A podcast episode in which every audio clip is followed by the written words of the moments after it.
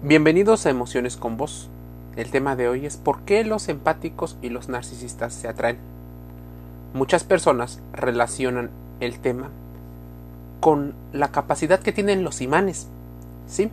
Si la energía eléctrica de los dos extremos más cercanos es opuesta, se repelen. Si es al contrario, posiblemente se pueden atraer. Pero en la psicología de las personas, esto es una situación diferente. Las relaciones más sanas se consiguen con personas más afines a nosotros en una situación de apego o de relaciones de vinculación. Y también en las formas en las que expresamos nuestras decisiones. Ahora bien, ¿por qué se atraen?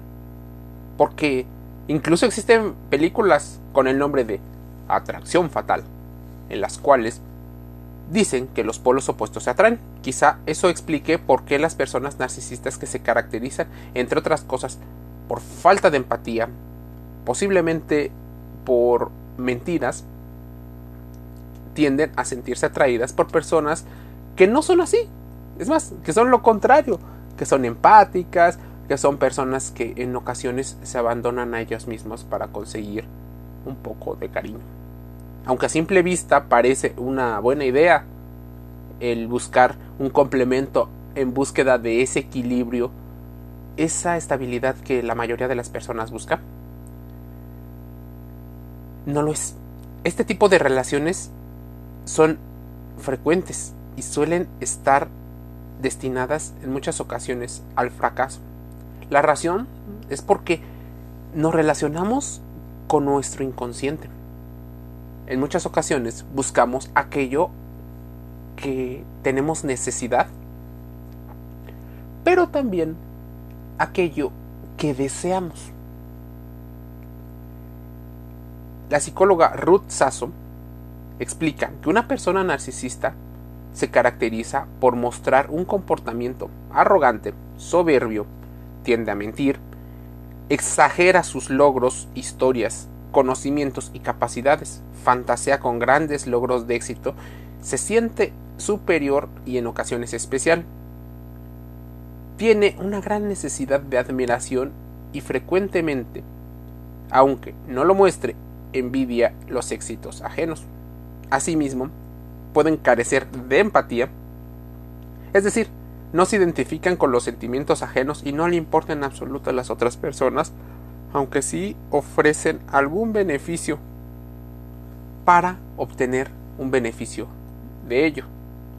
Este tipo de personas necesitan recibir constantemente la admiración, tal vez porque en la infancia y en sus círculos como la familia hubo un fallo en la identidad.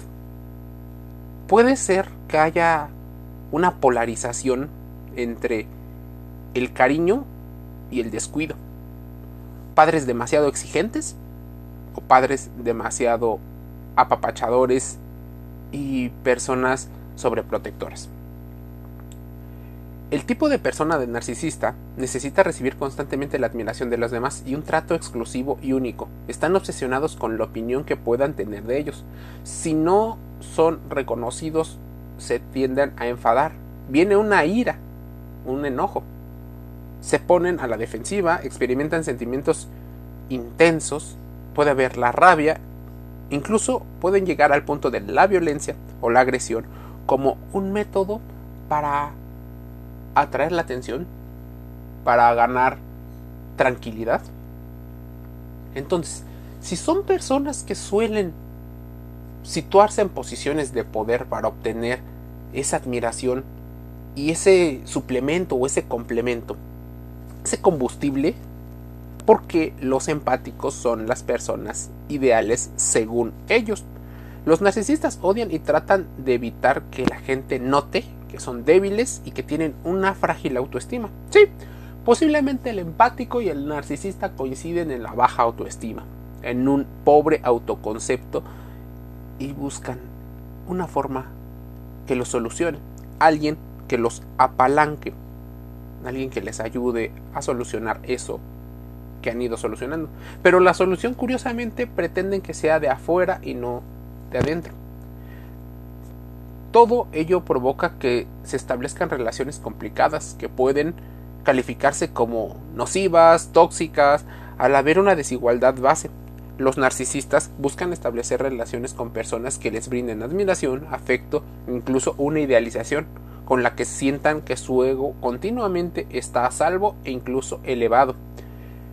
Posiblemente algunos narcisistas elijan como parejas a alguien que se deje pisotear, alguien que esté constantemente buscando por cualquier motivo el deseo de quedar bien.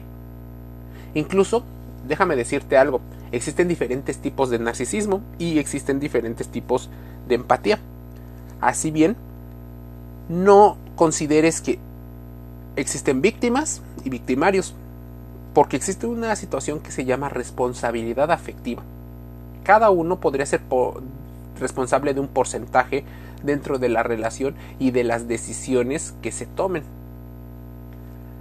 No hablamos de una totalización, porque eso sería generalizar, pero difícilmente podemos particularizar.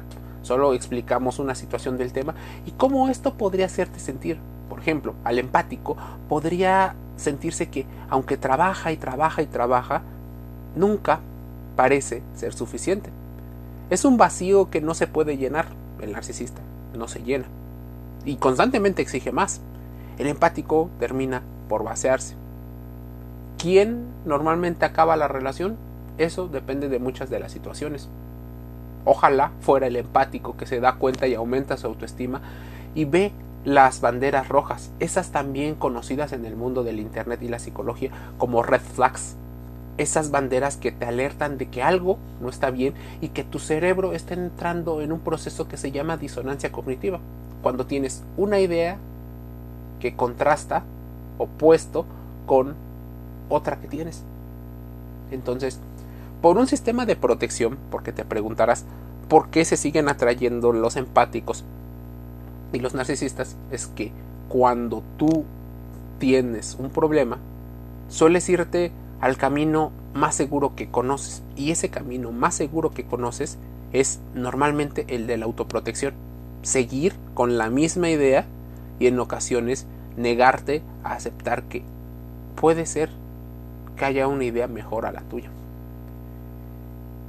Este perfil de relación es muy común. Incluso las personas narcisistas gozan de lo que socialmente se ha denominado hombre de alto valor o mujer de alto valor, como la pareja ideal, el príncipe azul o la persona ideal, un perfil que estaríamos hablando de un rescatador, alguien que tiene más características, más poder y que se vuelve un objeto del deseo.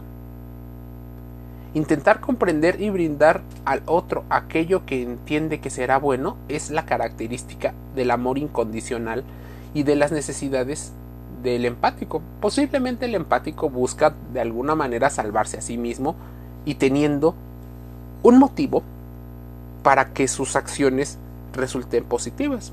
Porque si no tuviera que salvar a alguien, por ejemplo, una persona de apego seguro, no habría razón para que sus capacidades sirvieran según una mentalidad un poco distorsionada del amor.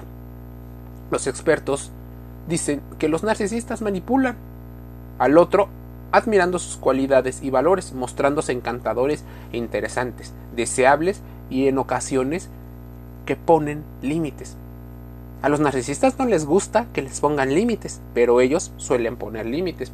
Por eso ten cuidado, porque se puede confundir tanto la empatía con egoísmo y el narcisismo con otro tipo de situaciones como podrían ser el apego evitativo, que no es lo mismo, aunque algunos pueden tener características en común. Déjame decirte algo, es importante que empieces a descubrir tus emociones, antes de que se devalúen los aspectos positivos y negativos de tu propia persona, es importante conocerlos. Cuando el empático trata de ser aceptado y querido por el narcisista, este último solo desprecia su amor y no le importa lo que el otro pueda necesitar. buscará manipular al empático, hacerle sentir culpable de los problemas existentes en la relación. Por su parte, el empático que es compasivo tratará de sanar al narcisista al tomar y experimentar su dolor como propio, es decir, intentará suplir de alguna manera los infortunios que ha sufrido en la vida. Cuando el narcisista empieza a tratar mal o a devaluar al empático, éste tenderá a seguir insistiendo y se enganchará tal vez un poco más en la relación. Si se da cuenta de sus necesidades afectivas, deseos e ilusiones también son importantes, ahí es donde se terminará. Los narcisistas incluso tacharán de egoísta a la persona empática y las relaciones se harán aún más complicadas. Los narcisistas necesitan una atención y una valoración continua, ya que siempre están insatisfechos y necesitan alimentar su ego. Podría haber incluso el tema de la proyección. El narcisista proyecta esa situación de necesidad de deseo contra el empático. Entonces, ante una situación social, parecería que el empático es el narcisista y el narcisista es el empático. Entonces, hay una situación donde te voltean el juego. Por último, los psicólogos destacan que este tipo de personalidades se comunican de manera distinta. Mientras el empático busca soluciones para la pareja, el narcisista pretenda culpar normalmente y no hacerse responsable, y así consigue dominar y controlar la situación. Cuanto más afecto prodigue el empático, mayor control tendrá el narcisista. Pero ¿qué pasa si una persona que es empática pone un límite? Hay contacto cero, e intenta sanar sus heridas. Habría que ver cada caso porque no necesariamente eres la persona empática, porque eso en el mundo social podría parecer que tú eres la víctima, que tú eres el bueno. Y eso de la dualidad muchos cerebros lo desean, pero no necesariamente puede ser así. Conoce la teoría de apego del señor Baldwin, conoce tus emociones y contrasta toda la información aquí dicha para que encontremos una respuesta a nuestras emociones. Métete y suscríbete gratis a Emociones con Voz en Apple Podcasts, Google Podcasts, Spotify y Anchor FM.